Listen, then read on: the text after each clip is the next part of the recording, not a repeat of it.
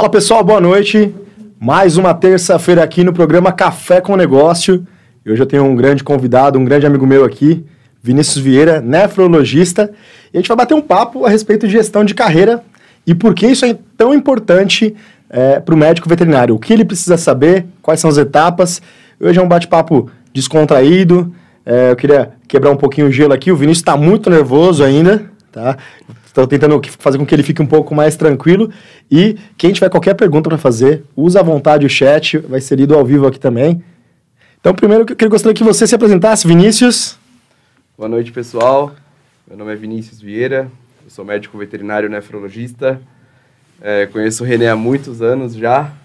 E muito obrigado pelo convite, Renê, para estar tá aqui para a gente fazer esse bate-papo aí à noite e conversar um pouco sobre o plano de carreira.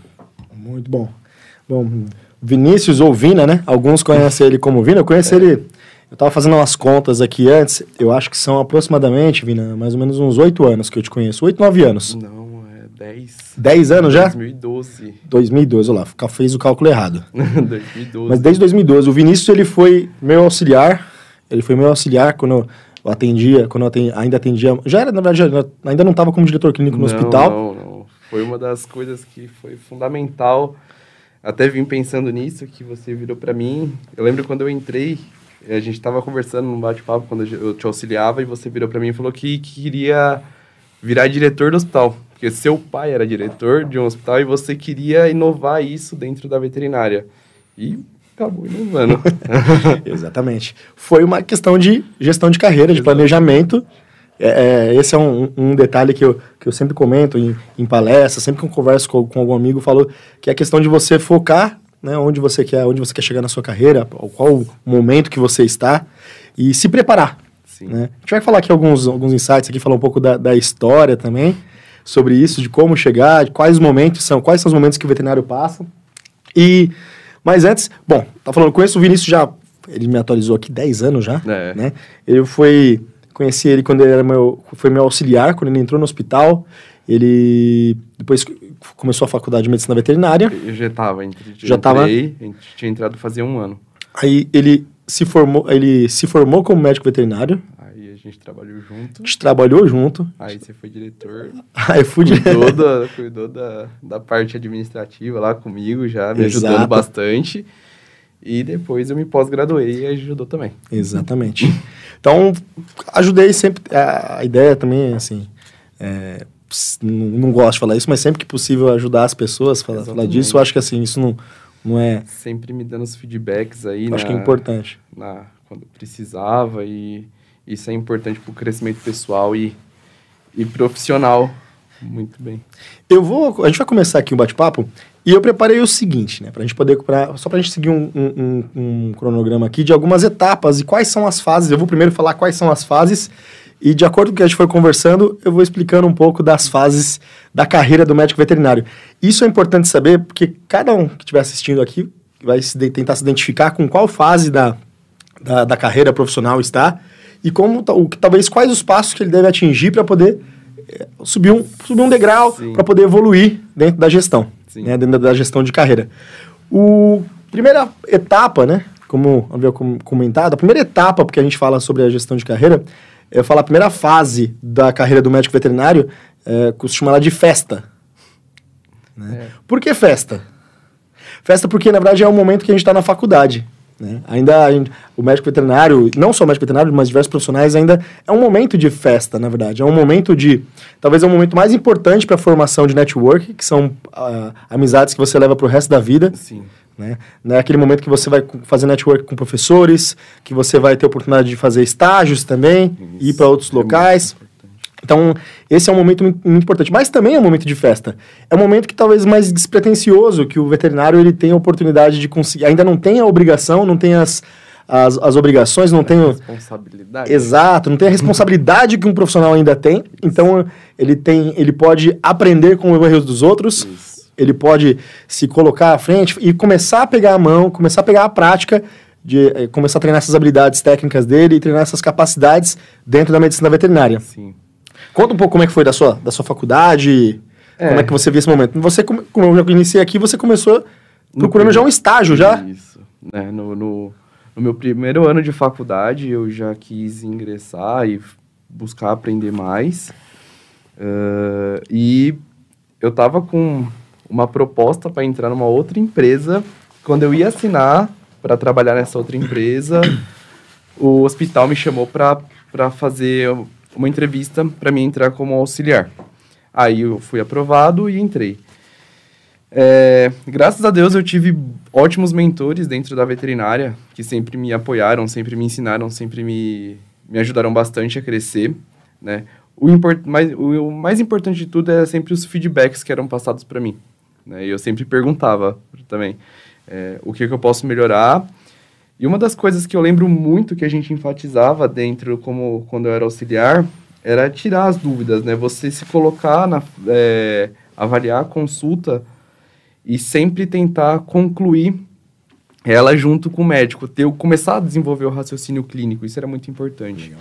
Isso sempre me ajudou muito no raciocínio clínico que eu tenho hoje para clinicar, né? E a gente tem esse momento também para perguntar para o médico, porque se a gente errar o nosso raciocínio clínico, não vai ter prejuízo para o paciente. Uhum. Então era isso que eu sempre quis, que eu sempre penso, e até hoje eu falo para os estagiários que me acompanham, eu sempre falo isso, que é, é muito importante que eles tenham esse raciocínio, porque o momento de errar é agora né? Quando eles não têm ainda a responsabilidade do CRMV ainda. E... Não tem o peso, né? É. Toda a responsabilidade do juramento. É, é interessante também que nesse momento do estágio, é um momento da, da festa que eu estou colocando, mas também é um momento de você é, passar por todas as etapas. É talvez você ter que fazer, é limpar um canil, Sim. É também sim, colocar a mão na massa, é limpar sim. cocô se precisar, é dar comida para cachorro, é faz, com, fazer contenção. É, Passou por tudo isso também. Mostrar proatividade é, é, muito importante, né? Em todos os aspectos, você se mostrar interessado. Então, é, eu já fiz muito. Você, você, você mais do que ninguém sabe as mordidas que a gente leva. É, é, pacientes que estão com diarreia no momento de trocar, às vezes da contenção, às vezes acaba se sujando, não acontece muito. E, meu, viu que tem um canil sujo ali, a gente sempre passava trocando, fazendo a comunicação e fazendo ter boa convivência com a equipe. Isso é fundamental, né? Então, viu que tem um colega precisando, ajuda, isso é fundamental aí, porque, querendo ou não, a veterinária é o que eu falo para todo mundo, a veterinária é um ovo. Aquele rapaz que está estagiando com você, ele também vai se formar, então ele pode precisar de você, quanto você pode precisar dele no futuro. Uhum. Então, tem uma boa relação interpessoal que é fundamental é, é, como falei, é o momento de fazer de relacionamento, de relações, Isso. network, e muitas vezes uma esse momento que você está se relacionando, a forma, a sua postura profissional nesse momento de estágio, ela vai dizer muito também se vai ser uma pessoa que você vai indicar depois, por exemplo, para trabalhar profissionalmente. Sim. Então, você tem um profissional que ele foi um, um, um, auxiliar exemplar, tinha proatividade, não fazia corpo mole, fazia perguntas, etc. O que, que você quer? Uma pessoa que está tá demonstrando uma evolução. Então, quando surgir uma oportunidade depois, essa pessoa vai ter, você vai vir na sua mente imediatamente. Sim. E ao mesmo tempo também vem aquelas pessoas que têm o, o, o comportamento contrário disso, né? Aquelas, você já vai vir, esse não é, é essa essa vaga com certeza não é para essas pessoas. Né? Então, volto a falar, esse momento é eu coloquei como festa, mas é um momento de justamente também você demonstrar profissionalismo. Sim, Sim, eu acho que festa é por causa que você não tem a responsabilidade maior. Exato. Então é um momento que você está muito eufórico, então cada dia é um dia de aprendizado, você fica feliz no seu estágio.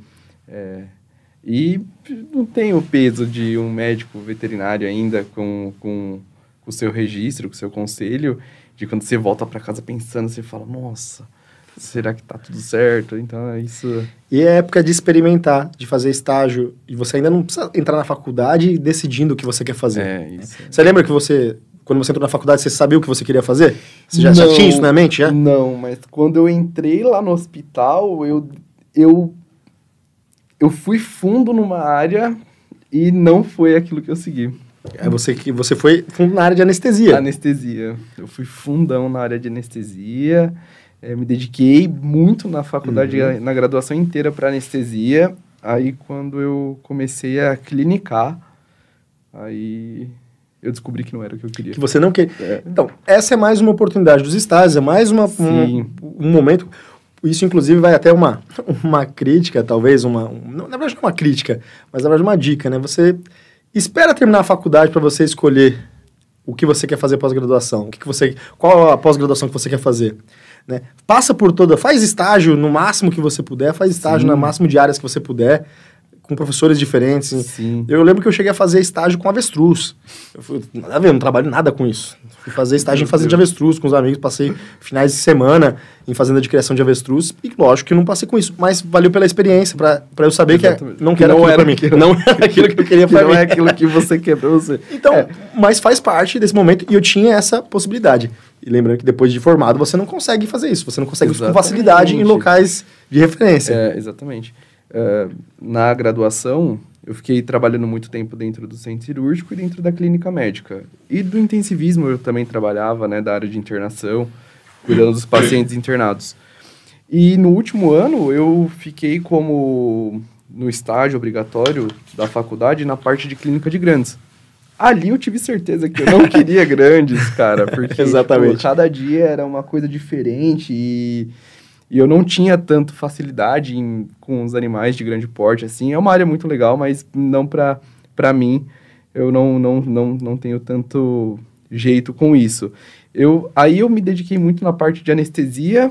E quando eu comecei a clinicar, que eu descobri que eu queria muito continuar clinicando, aí foi onde eu encontrei a parte da nefrologia, mas a gente vai seguindo aí a, as etapas aí. Vamos lá. Seguindo uma segunda fase, né, uma segunda etapa que a gente tem sobre, o, é, sobre a carreira, a gente tem a, a, o momento do recém-formado. O momento recém-formado também ele é um, um, um, momento muito interessante, porque todo mundo que, que se formou lembra muito bem do primeiro caso que atendeu, muitas vezes da dificuldade que foi, do baque, da responsabilidade, porque aí então você tem um CRMV, é você tem uma responsabilidade, né? Parece que vem imediatamente toda essa responsabilidade naquele momento para você e ao mesmo tempo também parece que você esqueceu de tudo. Exatamente, é isso que eu você, você pode ter feito estágio, você pode ter estudado pra caramba, se dedicado e vem um caso às vezes, às vezes relativamente simples, mas você parece que esqueceu tudo, é. você não, tá, não sabe onde guarda as coisas. Ó, oh, uma, uma das coisas assim que a gente trabalhou lá no hospital e o hospital era muito grande e a gente pegava casos de todos os tipos lá né? Você, quando você clinicava, você lembra que a gente pegava casos de tudo quanto era tipo, de tudo quanto era jeito. E eram casos complexos. Só que quando a gente está estagiando, a gente não faz receita. E uma das coisas simples que eu falo para os meus estagiários é: começa a prestar atenção na miligrama dos remédios que a gente prescreve. Porque quando você vai fazer a sua primeira receita, você não faz ideia de quantas miligramas ou dose de comprimidos existem no mercado. Isso foi uma dificuldade que eu tive muito grande. É, e outra coisa que. A minha primeira consulta, eu lembro até hoje que eu liguei para uma amiga, ela falou: Você já tá com conselho? Aí eu falei: Cara, acabei de pegar meu carimbo. Tinha pegado faz cinco minutos. Ela falou: Vem aqui agora, tem um plantão, a plantonista não veio, vem pra cá agora. Eu falei: Tá bom. Na hora que eu parei lá, a moça da limpeza do hospital falou: Você é o Vinícius? Eu falei: Sou. Ela falou: Você é o médico que vai ficar agora? Eu falei: Sou. Aí ela falou: Tem uma emergência. Nossa, já chegou chegando bem. É. Né? Aí eu falei: Meu Deus. aí eu falei: Tá, mas deixa eu ir lá. Aí corri lá, coloquei o jaleco. Meu, coloquei minhas coisas, fui na sala de emergência. Era uma border collie que ela dormia na área de lavanderia. O, o armário de embutir caiu em cima dela, dormindo e caiu thinner, produto de limpeza em cima dela. Meu. Além do trauma, ela estava intoxicada também. Exatamente. aí, aí nessa hora você lembra de tudo. Você fala, meu Deus do céu, vou ter que Por onde passar, eu começo aqui agora? Que passar que... uma sonda nessa cachorra. Não sei se rompeu a bexiga, não sei se não rompeu. Aí, no final das contas, foi, foi voltando tudo certinho. E eu acabei que, que consegui de, estabilizar ela para encaminhar para um, um centro ali que tinha perto de intensivismo, que eles fizeram todos os exames que precisava, mas deu tudo certo com essa cachorra, graças a Deus, mas foi uma, a primeira consulta traumática já.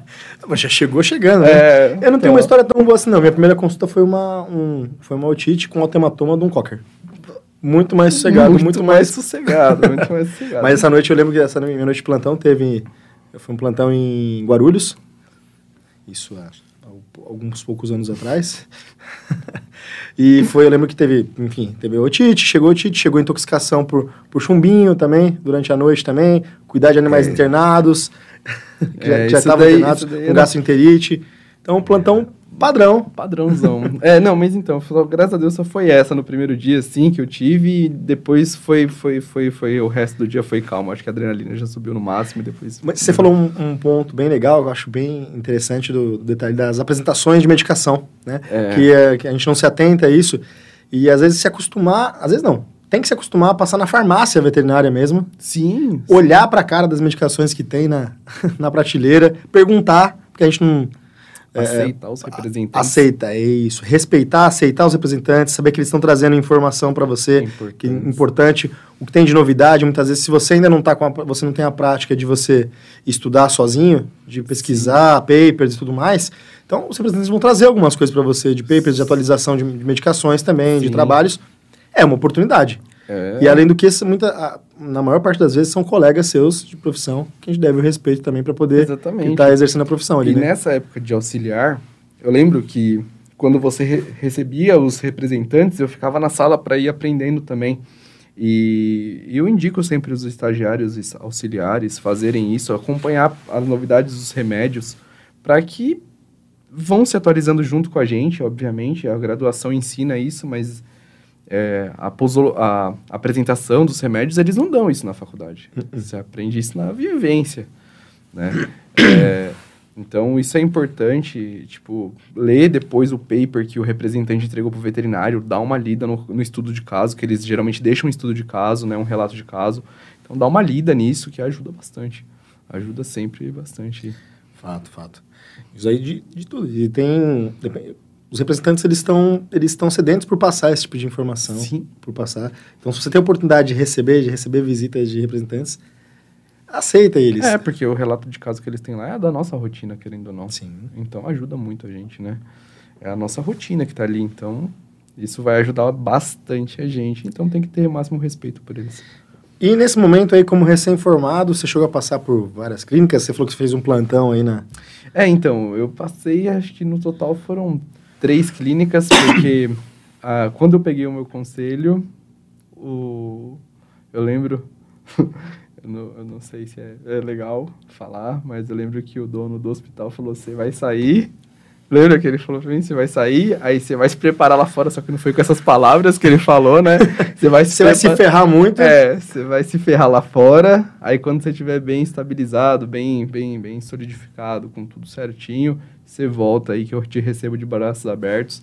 Aí foi exatamente um ano certinho, eu passei por duas ou três clínicas. É, aí ele me recebeu de novo lá no hospital, aí foi onde eu fiquei mais quatro anos como clínico geral. Aí foi onde eu tomei a decisão da minha vida, que foi me especializar, que, que eu, graças a Deus me encontrei aí. Essa, até pulando um pouquinho, a terceira etapa, justamente, é, tem a etapa do recém-formado. Sim. Logo depois a gente vai ter a etapa de, enfim, você bateu cabeça como recém-formado e teve uma decisão por se reinserir novamente no mercado de trabalho. Você pegou um pouco mais de experiência e Sim. começou a querer tomar decisões, começar a escolher o local que você pode trabalhar. Sim. né? Com um tempo, talvez você... Claro que não tem um mar de opções para a gente poder... É, não tem, existe um mar de opções Exatamente. é, porque pela quantidade de profissionais que tem, a exigência é muito grande também. Ainda bem que a exigência é grande, porque a nossa profissão ela exige uma capacidade muito grande do profissional. É, E aí veio, na verdade, já o momento da quarta fase, uma terceira para a quarta fase, que é justamente trabalhar como especialista. Sim. O que, que fez você decidir por trabalhar como especialista? E por que, ó, um- uma coisa que eu, que eu sempre que eu sugiro, né, fortemente para veterinários que se formaram, como eu falei, não fazer imediatamente uma pós-graduação, Sim. Sim. ser clínico, bater cabeça, fazer, ou, ou ser clínico de pequenos, ou de grandes, ou enfim, trabalhar na, na área que você, que, que você teve, fez estágios, que você escolheu. E aí então falar, beleza, agora eu escolhi uma especialidade, você escolheu uma especialidade dentro da clínica de pequenos, Sim. nefrologia. Mas o que, que fez você escolher essa, essa especialidade? O que, que foi, o, que que foi o, o, o start de você falar, puta, eu gosto de nefrologia? Primeiro, eu queria falar uma história, e você tava. Você, inclusive, quando você era diretor do hospital, você me deu uma bela bronca naquela época. Acontece. Faz parte. É, faz parte totalmente. Foi, foi super bem aceita, porque nessa fase de onde você se forma, é onde você tem que. E você vai escolher a sua especialidade. Nessa fase a gente ganha confiança. E, e eu, eu aprendi com, do pior jeito, lembro do caso, que a gente onde a gente erra e tem que tomar muito cuidado. É, eu lembro que teve um caso da, da, da cachorrinha que chegou com cistite enfisematosa. Sim. Então, assim, a gente tem que comentar isso, que quando a gente está recém-formado, que às vezes a gente começa a adquirir muita confiança, a gente tem que colocar o pé no chão para que os erros não aconteçam, né? Porque erros acontecem desde que não comprometam a vida dos nossos pacientes. E, graças a Deus, é, Conta um pouco desse caso. hoje é passado já, assim, É, já aprendeu bastante com ele. Falar que a gente Isso. aprende com, aprende muito, a oportunidade de aprender com com o seu erro é muito forte. sim, E se outras pessoas puderem aprender com o seu erro ainda, também é muito mais vantagem, É muito mais obviamente. Mas era, foi um caso de uma cadela que chegou para mim e ela tinha, ela não era é, castrada e ela tinha tido seu há dois meses. um bulldog, né? Nesse momento, nesse momento as pessoas em casa já estão deduzindo o que que é. Né, bulldog inglesa, se o Dois meses, dois meses corrimento vaginal purulento. seria no Coletei clássico, né? hemograma, leucocitose intensa com desvio à esquerda, então era muito característico de uma endometriose, uma piometra ali, né? É, fiz o raio-x do abdômen, tinha um discreto aumento de volume, porque no dia a gente não tinha ultrassonografista no hospital, era um dia atípico no hospital, estava muito cheio e não tinha ultrassonografista. Conversei com a dona, expliquei as possibilidades, e a cachorra acabou entrando para dentro do centro cirúrgico, e a gente localizou uma surpresa. Não era uma piometra. Não era uma piometra. Era uma cistite enfisematosa Enfisematosa. das graves. É aquele 0,1%. 0,1%. E foi a maior, uma das maiores pauladas que eu tomei na minha vida, porque, não, graças a Deus, a gente não é, abriu, não olhou a bexiga, não precisou. é, inclusive, já né, não precisou comprometer a vida da, da paciente nem nada, e tratamos a cistite, foi tudo bem. Né, mas foi uma das maiores pauladas que eu tomei na minha vida, porque a gente adquire confiança naquele pré-julgamento, que o paciente entra com dois meses de cio, corrimento vaginal purulento, leucocitose no exame, já deduz que seja uma piometra, porque a gente pré-julga isso. E eu tomei uma paulada nessa vez aí. Então, a partir de hoje, eu criei a minha... o padrão. Só vai entrar quando tiver 100% de diagnóstico, certeza, né? Por mais que alguns colegas já falam, não, é certeza que é. Não, calma. Não pula etapas, Não né? pula as etapas. e na questão da nefrologia, Renê, é, eu escolhi ser nefrologista porque eu via que o tratamento convencional que a gente aprende, ureia, creatinina alta, ah, soro para baixar. Só fluido, fluido subcutâneo. Isso. Ou às vezes, Ou ah, tá muito alto, também, né? interna, Interna 48 pra- horas Uhum. para ver se abaixa. Aí eu via que a gente internava para abaixar, dobrava os valores. Aí eu comecei a me questionar por isso. Eu comecei a dar uma lida em casos, aí descobri o site da, da Aires. Uhum. E vi que a gente faz muita coisa, tem, a gente faz o superficial. Uhum. E, e a gente faz o superficial quando a azotemia do paciente é pré-renal. Quando não é pré-renal, a gente piora o paciente. Então aí eu, foi onde eu descobri a paixão pela nefrologia e quis me aprofundar muito mais e fiz a especialização de nefrologia e urologia, né? É, mas eu não faço a parte urológica, que é a parte cirúrgica, eu só faço a parte clínica de nefro, né? É, e, graças a Deus, tem dado super bem aí. Tem pacientes muito bem, graças a Deus. E qual foi o... Teve um paciente que ficou, foi um clássico, assim, porque você comentou o primeiro paciente que você atendeu como clínico geral. Você lembra do seu Sim. primeiro paciente como especialista que você foi atender como nefro? Cara, eu lembro do primeiro paciente que eu atendi como nefrologista. Eu lembro sim. É, foi numa clínica, foi num hospital veterinário Uhum. em Itaquera.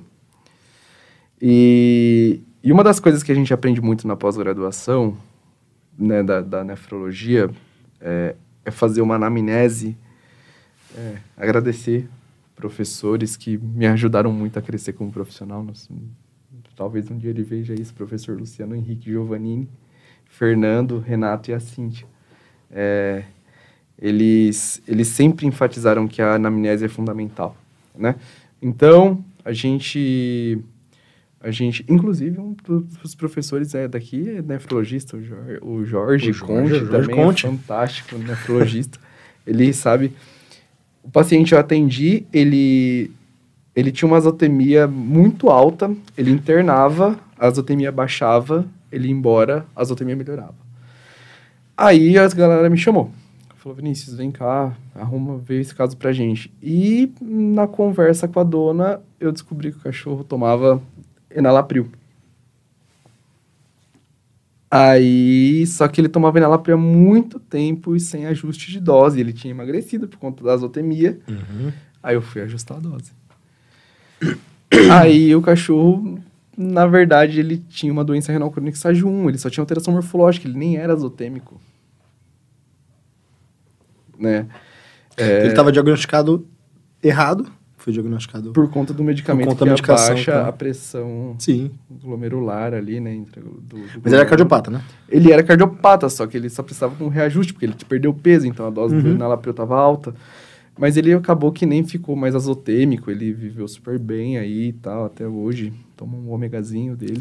que legal. E tudo bem, vida que segue para ele. E não toma soro mais, que é muito importante, Maravilha. né? E teve as pacientes que eram tomavam fluidoterapia, uma paciente minha que tomava fluidoterapia semanalmente, um dia veio para mim e eu removi a fluidoterapia dela e a dona ficou muito feliz por conta que o fato de fazer fluido na paciente era um ato muito traumático para a dona, ela ficava muito mal porque a cachorra chorava. Então, quando eu tirei a fluidoterapia e ajustei os outros pilares da nefrologia, é, a dona ficou muito feliz. Ela, nossa, obrigado, tal, porque você tirou. Porque o ato de ver furando a cachorra era muito traumático para a dona. Então, ela ficou super feliz com isso para mim. Esses foram os dois casos marcantes aí que eu tenho até hoje. É, tirando os casos urológicos que eu encaminho, inclusive para o Dr. Jorge Conte, que já operou um paciente meu. Maravilha, maravilha. Tem uma. Na verdade, não é uma pergunta aqui no chat, mas tem uma, um, um a Camila Queriqueri Gonzalez. Vinícius, colega desde a época do técnico da, da veterinária. Sempre mostrou seu amor e engajamento neste universo da veterinária. Hoje estou aqui para prestigiar este colega. Camilinha. Mandando um, abraço para você. Camilinha, ela estudou no técnico comigo. É, aí ela voltou para faculdade. Ela já tinha trancado, ela voltou um ano na frente da graduação. E ela se formou está fazendo a parte de clínica e agora ultrassonografia, eu acompanho ela. E ela tem uma clínica também, tá indo super bem. Um abraço, Bacana. Camila. Espero que esteja tudo bem aí. Vamos lá. A, quarta, a gente já falou sobre a quarta fase, que é trabalhar como especialista. Muito bom. Certo? e boa. a quinta fase, que ainda assim, não é porque você é um especialista que você não pode fazer cagada, você não pode fazer sim, besteira. Então sim. a quinta fase seria sair do amadorismo, é trabalhar como um profissional. Especializar, se possível, trabalhar exclusivamente, como falar, trabalhar exclusivamente com a sua com a sua área. Atualmente você consegue trabalhar exclusivamente com a área da nefrologia ou você ainda é clínica? Não, eu faço a parte clínica e de nefrologia. Né? Eu atendo nas unidades lá do, do hospital na unidade de São Bernardo eu faço a parte só especializada, uhum. só de nefrologia lá, e muitas outras clínicas.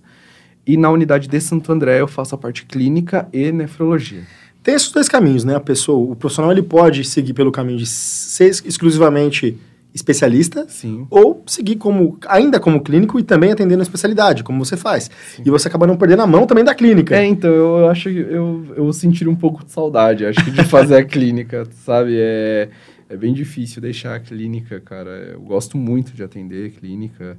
A adrenalina das emergências é muito boa. Então, eu gosto bastante. É, e esse, essa quinta fase aí do amadorismo é. Acho que é uma fase bem difícil. Porque, cara, a gente nunca, a gente nunca acha que a gente sabe tudo. A gente, eu particularmente, eu, minha, eu tenho uma, meu cadastro num site onde chegam papers semanais para mim sobre os temas de nefrologia e a gente lê e mesmo assim a gente acha que a gente tá faltando alguma coisa, sabe? É bem complexo, é bem complexo, mas tentar passar essa fase agora. A sexta e a sétima fase, elas são um pouco diferentes do caminho, na verdade, mas fazem parte da gestão e de evolução, que é a gestão à distância.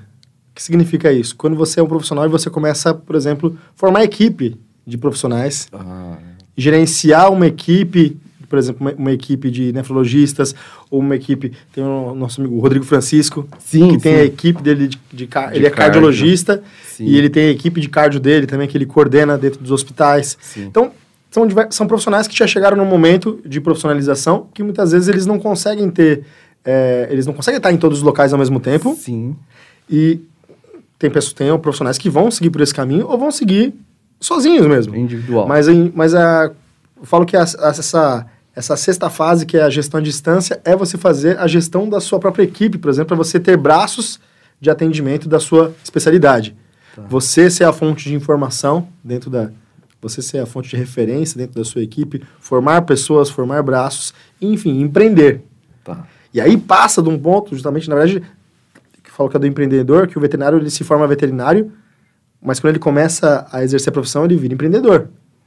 Independente do que for. Porque, independente de qual seja a especialidade. Tem a questão de empreendedorismo e intraempreendedorismo. Se você for profissional de uma empresa, você também vai ser intraempreendedor. Sim. Enfim, isso é um papo para outra, Outra live. para outra conversa. Mas essa, essa fase, sexta fase de gestão à distância e uma sétima fase que eu falo que é a profissionalização da gestão. Que a gente fala, quando a gente fala de, de gestão, né? Fala assim, ah, puta, eu, tá até mais chato, me formei veterinário. Né, Eu não me formei para poder saber dessas coisas. E na verdade a gestão é atingir metas, atingir resultados com os recursos necessários, com os recursos que você tem. Então, é, a gestão da parte profissional, né, é uma, é, eu falo que é uma, é uma eterna fase. Essa fase 7 é uma fase eterna. Porque a gente sempre, você falou uma coisa, a gente sempre acha que a gente que a gente sabe, sempre quando a gente pensa que a gente sabe alguma coisa, vem ali um caso para poder provar a gente que a gente não É. sabe e que tem- você tem que fazer, você tem que ter o estudo contínuo, Sim. né? Você tem que continuar e melhorando cada vez mais. E a sua carreira sempre vai ser um eterno aprendizado, né? Para agora, qual nesse como você se identifica? Qual seria o seu momento agora? Eu acho que eu tô na quarta fase, né? Acho que seria como na quarta eu já poderia falar que você tá já saindo do, do amadorismo já. É. A quarta fase. Não, é a quinta fase, já É, saiu do amadorismo. não, tá. Já tá como profissional já. É, tem uma certa experiência já, você já está junto dentro de um de um de um é, de uma associação, próximo de profissionais também, Sim. como membro de uma associação. Sim, sim, sim. Eu faço parte, né? Eu, eu sou, eu sou associado ao Conselho Brasi- Brasileiro de Nefrologia e Urologia Veterinária, então a gente tem as nossas reuniões ali, as, as aulas. É, e o, e o, o que acontece? Ah, a parte mais gratificante, eu acho que da especialização, é quando. Isso é um pouco de baque, né? Pode parecer bobeira, mas não é bobeira. Quando você entra no grupo, Hum, por exemplo, você tem um grupo de um caso de um paciente, está encaminhado. E esse cara, ele tem é, diversas comorbidades, cardiológica. E nesse cara tem a- o nefro, no grupo tem o nefro, tem o cardio, tem o clínico que atendeu, tem o intensivista, uhum. tem o, talvez o dono da clínica, se ele for clínico Uhum. também. Então, nesse caso, aí cada. Ah, tipo, as pessoas precisam da sua opinião, e às vezes, infelizmente, a opinião do cardio, do nefro, é divergente. Ah, sem dúvida. Talvez quase sair na porrada, né? Por decisão. Às vezes a gente tem umas divergências, então assim... O nefro quer fazer fluido, o cardio não quer fluido. É, o nefro, o nefro, ele corre, às vezes, aí de alguns remédios, o cardio às vezes Também. gosta do remédio, né? Mas as- é, é, é complicado, então às vezes a gente tem que, tem que ser um pouco irredutível, mas isso eu acho que nessa fase que você fala que eh, deixa de ser um pouco de amador, porque infelizmente você tem que mostrar, ter postura, Posicionamento. posicionamento firme e pensar no bem-estar do paciente. Né? Teve casos que já falaram para mim uma vez, falaram assim, olha, esse paciente tá com a ureia muitíssimo elevado, a gente vai encaminhar ele para hemodiálise. Eu vou falar, não, aí eu- eu- esse paciente é, deu certo. Eu falei, não, calma, É, não precisa encaminhar ainda para hemodiálise. Falei, como que tá todos os outros parâmetros? E a gente conversou, aí eu cheguei, chamei a médica e expliquei para ela. Falei, olha, por que, que a gente não vai encaminhar para hemodiálise? conta disso, disso, disso. Os efeitos colaterais da hemodiálise. Não é só, não é só benefício. O que, que você vai ter de, de efeito é, colateral Porque às da... vezes a pessoa se assusta com valores de azotemia exorbitante, uhum. mas às vezes, sei lá, o paciente está hipotenso. Não dá para colocar dentro de uma máquina de hemodiálise. Não. Então, às vezes, a gente tem que. Né, não é só chegar e, e, e bater no clínico, falar, não, não vai fazer, pronto, acabou. Não, mas se ensina. Isso. Chega e fala, olha, vamos. Vou te explicar por que, que não vai, não vai encaminhar agora. Pensa nesse caminho aqui e dá para ele, entendeu? E deixa ele pensar. Mas, obviamente, monitorando, né? Isso, você falou um ponto muito legal do especialista, porque é, trazer informação para o clínico também. Exatamente. Na verdade, não é nem trazer informação, é trazer um ponto de vista diferente do que ele está seguindo do, do, do, do, raciocínio clínico dele. Sim. Um ponto de vista do especialista, justamente. E você fazendo isso, você estando sendo lógico, tendo baseado em evidências, você vai ter, vai estar tá formando um, um, braço direito seu. Exato. O cara vai falar, sempre que eu tiver uma dúvida aqui, eu vou, beleza, o cara é referência, eu vou aprender junto com ele também, vou, vou tirar dúvida com ele. Isso, porque quando ele me manda o paciente, ele já manda o paciente mais ajustado, ele manda o paciente talvez até estabilizado, só para me explicar para o paciente, uhum. para o tutor, a doença renal, como ela progride, é, e explicar o estadiamento da doença, né? Então, quando você ensina o clínico, ele, ele manda o paciente melhor para você, pro, pro, pro especialista, entendeu? Isso eu falo em todas as áreas. É, graças a Deus, o seu amigo, meu amigo, que você falou aí, que já tá na fase 6, seis, uhum. né, o doutor Rodrigo, ele, ele é um, um, super acessível, a gente manda, às vezes, exames, a gente conversa, ele explica, ele fala, ó, oh, faz isso, faz aquilo, mas no final das contas o paciente acaba evoluindo para passar com ele. Então, ele ensinando a gente, a gente manda um paciente melhor para ele. Isso é muito importante.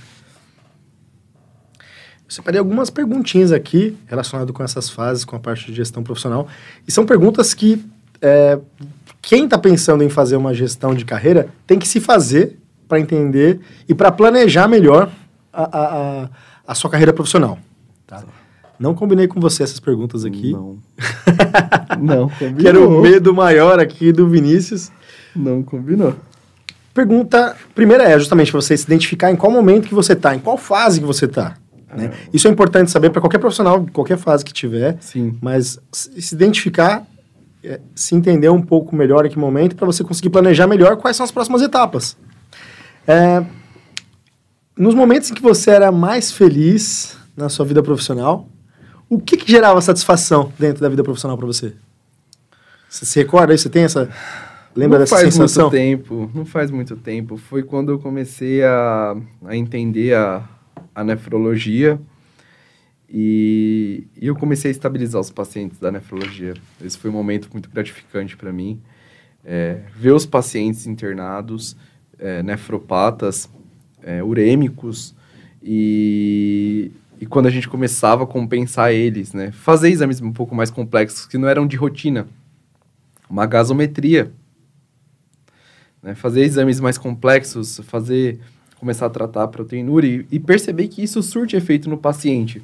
Esse foi um momento muito gratificante para mim, conseguir estabilizar o paciente doente renal e ver os resultados sendo aplicados mesmo, ver o que a gente esse para mim acho que foi um dos momentos recentemente, foi um ápice aí, foi um momento muito bom. Tem profissionais, tem pessoas que vão ser vão sentir é, felizes e naturalmente cada um tem um tipo de motivação pela questão financeira. Sim. Tem profissionais que vão estar felizes pelo status social que vão adquirir. Sim. E tem profissionais que vão pela, pela questão de desenvolvimento técnico também que aconteceu é. dentro dessas fases. Sim, sim né? Então, a carreira vai, pode proporcionar, enfim, tem diversas outras, outras coisas que pode proporcionar, mas basicamente essas três, essas três áreas vai te proporcionar. E a sua foi o desenvolvimento, demonstrar habilidade e desenvolvimento técnico nesses momentos. Isso. Eu de acho que o... Resolução de casos difíceis. Isso, o caso complexo, o caso que... Caso house, né? É. Os casos house da vida. Eu acho que o desenvolvimento financeiro, ele. A gente sempre busca, não adianta a gente falar que não, a gente sempre quer. Claro, é inevitável. É inevitável. Mas eu acho que isso, quando você tem, começa a buscar o seu autoconhecimento, buscar ser o melhor naquilo que você faz, ele, ele por si só, ele começa a voltar para você. É, é uma coisa natural, acho que flui, cara, flui. É, isso tem que ser sempre colocado em mente, a gente sempre tem que buscar fazer o melhor para o nosso paciente, é, que a, isso acaba voltando com uma naturalidade absurda, assim, não tem jeito. Assim como você, você conhece minha trajetória inteira, René. você sabe o quanto foi, graças a Deus, foi natural tudo o que aconteceu. É, e deu tudo muito certo. Deu tudo muito certo, não tem. Hoje não. Mas para mim, hoje, o melhor, a melhor parte mesmo aí. A mais é, gratificante. É, né? é saber que o conhecimento técnico adquirido, quando a gente coloca ele em prática, ele, você vê o paciente evoluindo certinho, a gente conseguindo classificar ele e deixar ele confortável na casa do tutor. Uma das, das perguntas que a gente tem que se fazer, pensando na gestão de carreira, é qual local que eu quero trabalhar? Qual empresa? Eu quero trabalhar numa empresa? Eu quero trabalhar como autônomo? Enfim, qual o local que eu quero exercer a profissão? É, por que, que, é importante você saber disso? Porque senão qualquer lugar que, que te oferecer o emprego, você vai aceitar. Tá. Então, quando a gente está falando, como a gente está falando de gestão de carreira e escolher o local, como eu fiz no passado, eu escolhi o local que eu queria, eu escolhi o cargo que eu queria, escolhi o momento que eu queria, eu sei que você também se preparou para isso, é o que eu queria passar para as pessoas, que elas tivessem esse tipo de, de planejamento também. Sim. Né? Então, é, o que, que você valoriza? Mais uma pergunta. O que você valoriza dentro de uma empresa ou dentro de um local para se trabalhar? Cara, é... o que eu valorizo hoje dentro de uma empresa é o valor e a ética com os pacientes. Isso para mim é fundamental. Né? A gente tem que ter valores e tem que ter ética com os nossos pacientes, né? Buscar sempre o melhor conforto, uma equipe bem treinada, uma equipe multidisciplinar é fundamental. Para mim, acho que é fundamental isso, né? É, isso... E assim, onde eu... Nossa, essa pergunta foi difícil. você não pegou leve, você... essa daí não. É importante porque, como eu falei, senão é, até a simbologia da Alice, né? É. Se eu não sei para onde eu quero chegar, qualquer caminho serve. É, então. Então, quando você escolhe, você traça, quero chegar do ponto A ao ponto B. Eu quero, eu tenho esse planejamento de carreira. Eu quero trabalhar em locais com esse tipo de estrutura. Sim. Eu deixo de me sujeitar a algumas estruturas menores ou estruturas am amadoras ou estruturas que não valorizam o profissional. Isso. Cara, é, eu, hoje, assim, eu, olhando, eu acho que eu tô num ponto que eu tô, eu tô... Sabe quando você... O segredo que você coloca aquilo na sua mente, você todo dia pensa naquilo, uhum. lei da atração? Sim. Então, assim, uma das coisas que eu sempre quis é, e eu falei isso para você quando eu saí a primeira, a segunda vez, que eu falei, eu vou voltar, eu vou voltar como nefrologista. E tá onde eu tô hoje tá, é muito importante para mim. Mas eu não vou parar aqui. Eu não quero parar aqui. Uhum. É, como eu falei para você já, eu, eu quero abrir para. Eu quero ser um nefrologista. E eu quero ser um nefrologista, talvez exclusivo. É, atender só exclusivamente a parte de nefrologia uh, na região do ABC. Né? Fazer essa parte conseguir proporcionar para toda a região do ABC Paulista é, uma nefrologia de qualidade, de alto padrão, uh, com uma internação exclusiva para terapia disso que a gente talvez é, tenha, mas acho que é uma clínica só que tem lá, uhum. né? É, com UTI, isso é muito importante eu, e é uma coisa que eu almejo. Então, olhando no futuro, talvez é uma Ótimo. coisa que eu penso assim. E uma coisa é você falei sobre o local, né? A pergunta é qual a empresa. E um ponto importante também é relacionado com pessoas.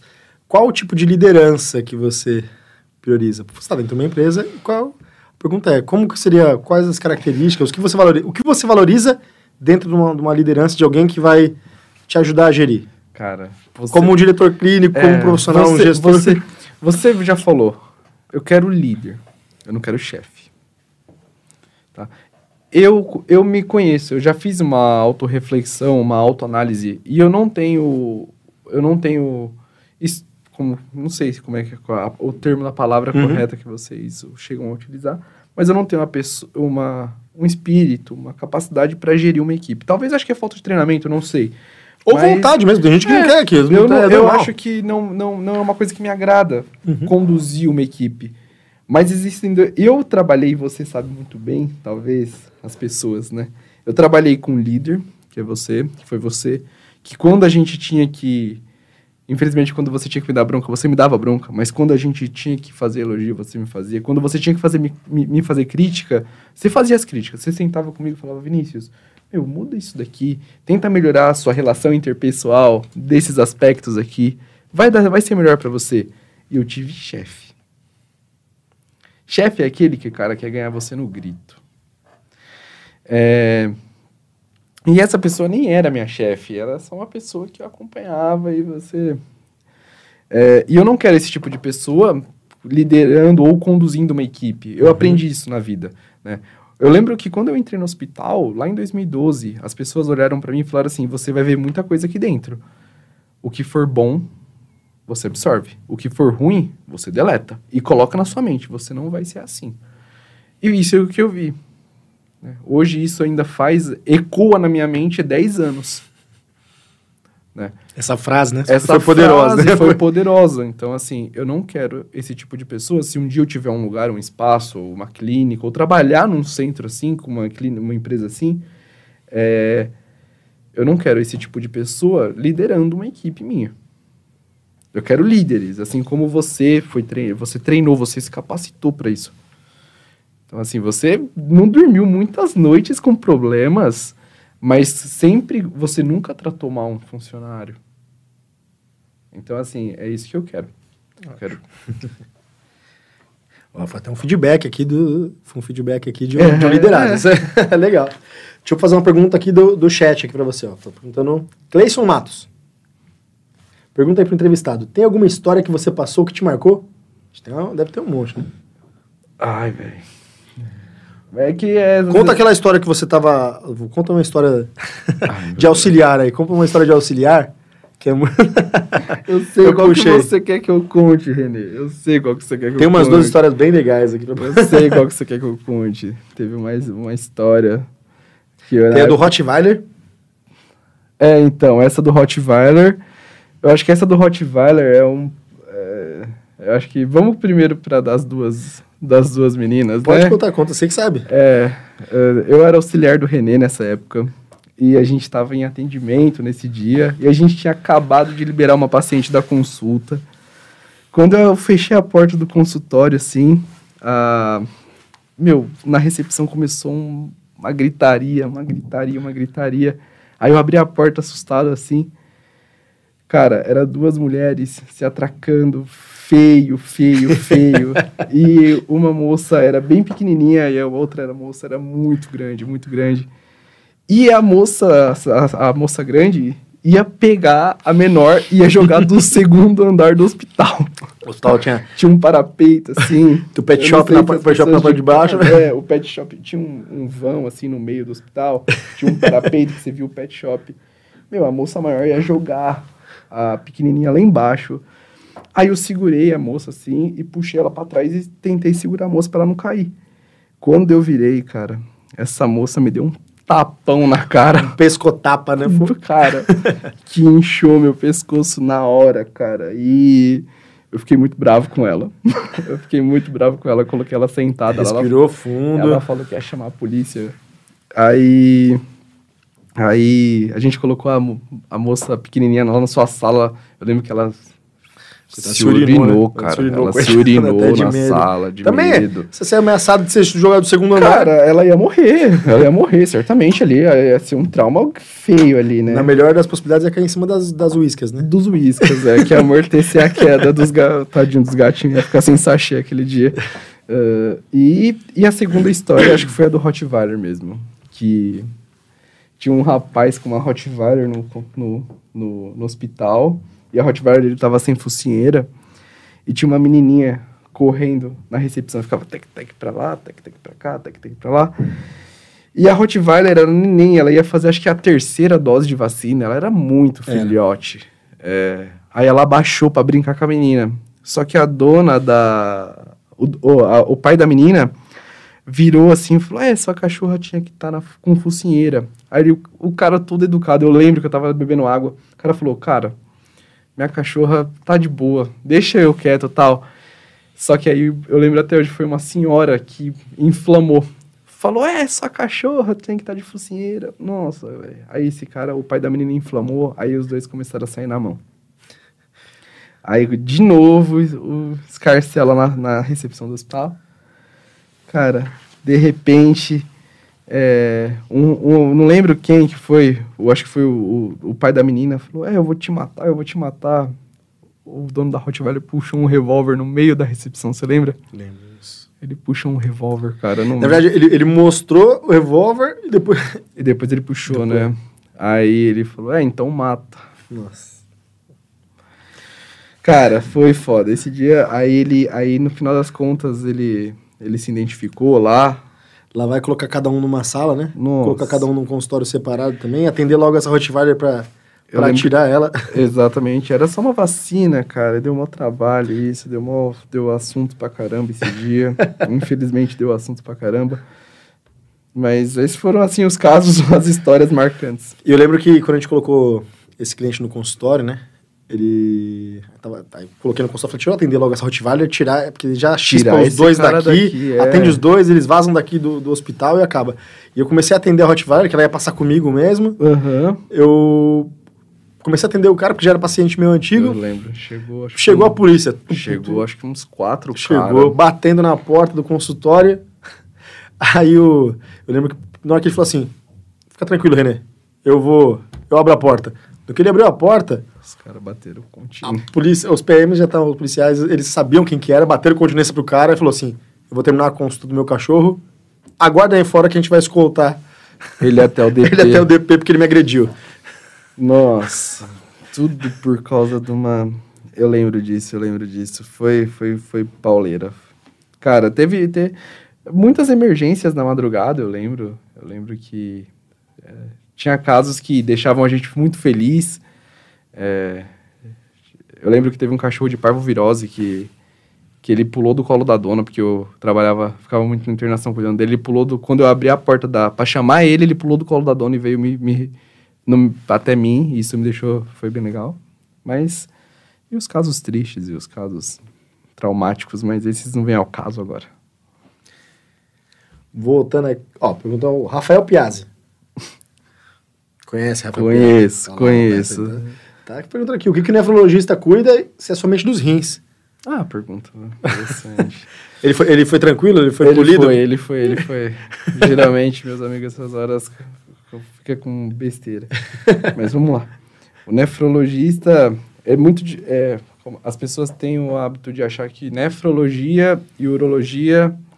é, o nefrologista cuida do rim Uhum. e o urologista cuida da parte prostática e, e mais ali do trato reprodutor masculino. Mas não. O nefrologista ele cuida de todo esse segmento. Ele cuida tanto do trato urinário completo, tanto, tanto próstata, né?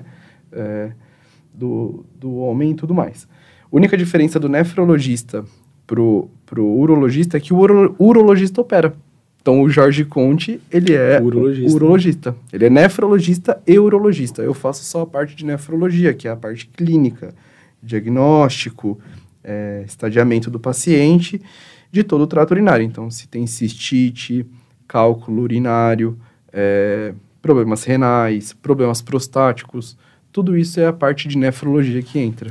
Vai trabalhar diretamente com cardio, É, diretamente com endócrino, com onco, com onco, com neuro, tudo isso. com clínico intensivista. Sim, Todos. todos. É, eu, acho, é, eu brinco, né? Eu falo que eu sou advogado do rim, porque é muito engraçado. O cachorro é aquele cachorro polifarmácia. Ele tem problema em tudo. Aí, os cara, aí o cachorro tá lá ruim na internação. Aí faz exame de sangue. Ureia tá alta. É o rim. Você fala, cara, não é o rim. Você o cachorro é polifarmácia, tem problema neurológico, não anda, tá com o coração descompensado. Não é o rim, pelo amor de Deus. Entendeu? É, a galera. A galera tem mania de apontar o dedo sujo pro rim e falar assim, é o rim. Ah, se viu ureia create, É o rim. é o rim. Não, mas não é, mas não é, mas não é. Ai, ai. Aqui, Giovanni Panato. É, outro amigo. Ele atende só no hospital onde trabalha ou em outros lugares também? É, cara, hoje, Pedi pra você deixar seu contato aí também. Ah, eu acho que o do o Instagram deve estar... Fala- fala- pode falar seu Instagram de novo. É, dr, né, de doutor, ponto, vinicius, ponto, vet.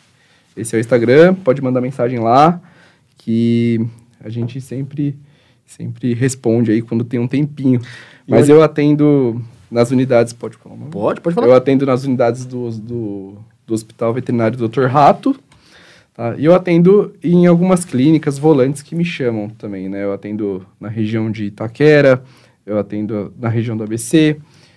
Já teve casos, alguns casos complicados que eu vim fazer aqui na zona, na zona sul, mas geralmente eu, eu, eu, eu atendo na clínica, a Camila já, já, já me divulgou lá, a gente já resolveu alguns casos na clínica da Camilinha. Mas eu atendi em diversos lugares aí. Mas hoje eu estou bem fi fixo, assim, é nas unidades do Dr. Rato mesmo. É onde está uma maior parte do seu tempo. É, né? onde está. É, e a maior concentração dos, dos meus clientes estão lá também. Por aquilo que a gente conversou sobre a facilidade de, de estrutura. Uhum.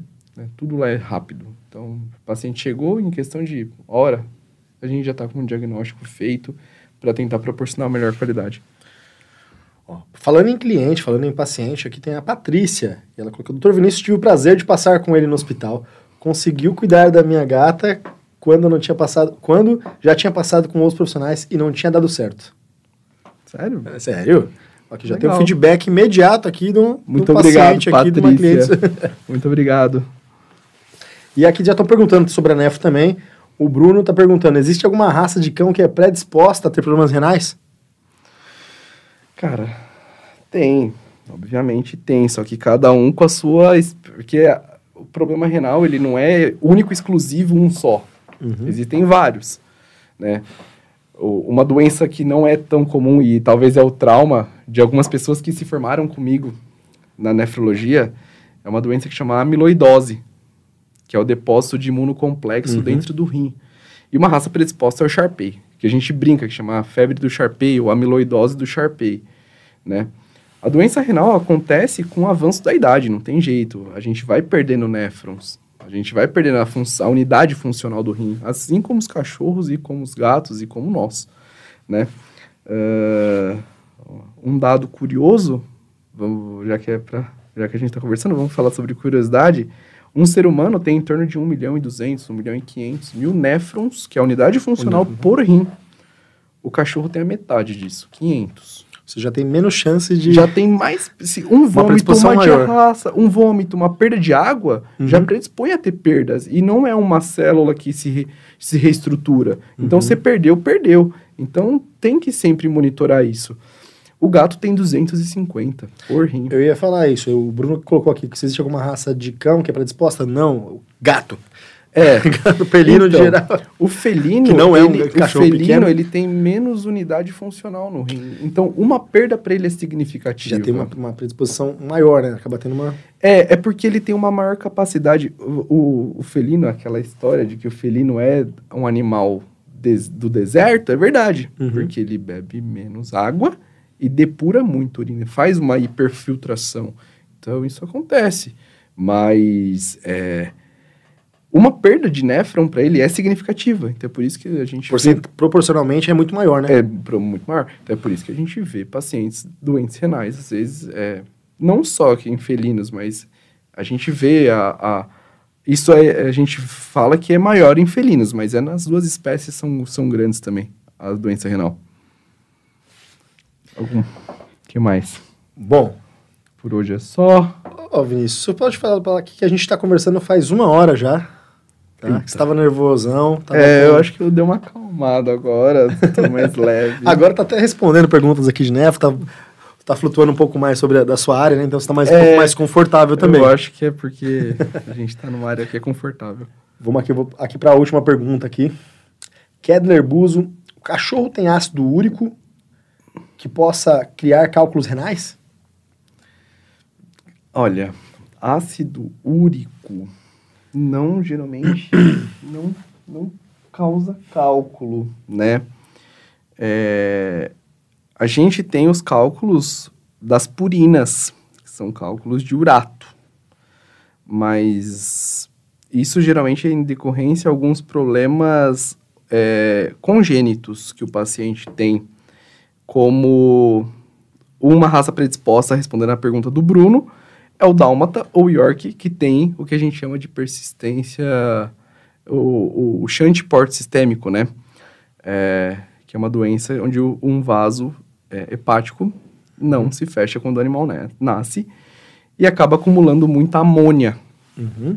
no organismo, fazendo com que ele desenvolva esses ácidos, é, esses, esse, esse componente em excesso no Urato. corpo, o urato, e fazendo com que ele tenha. Mas cálculo de ácido úrico, não, não, não, não, não, não existe isso. A gente tem as mesmas a deposição de ácido úrico em alguns Cutânea, né? componentes Uhum. no corpo, cutânea, Em né? articula- articulações e articulações também. que também é problema hepático. também. Uhum. Mas cálculo não.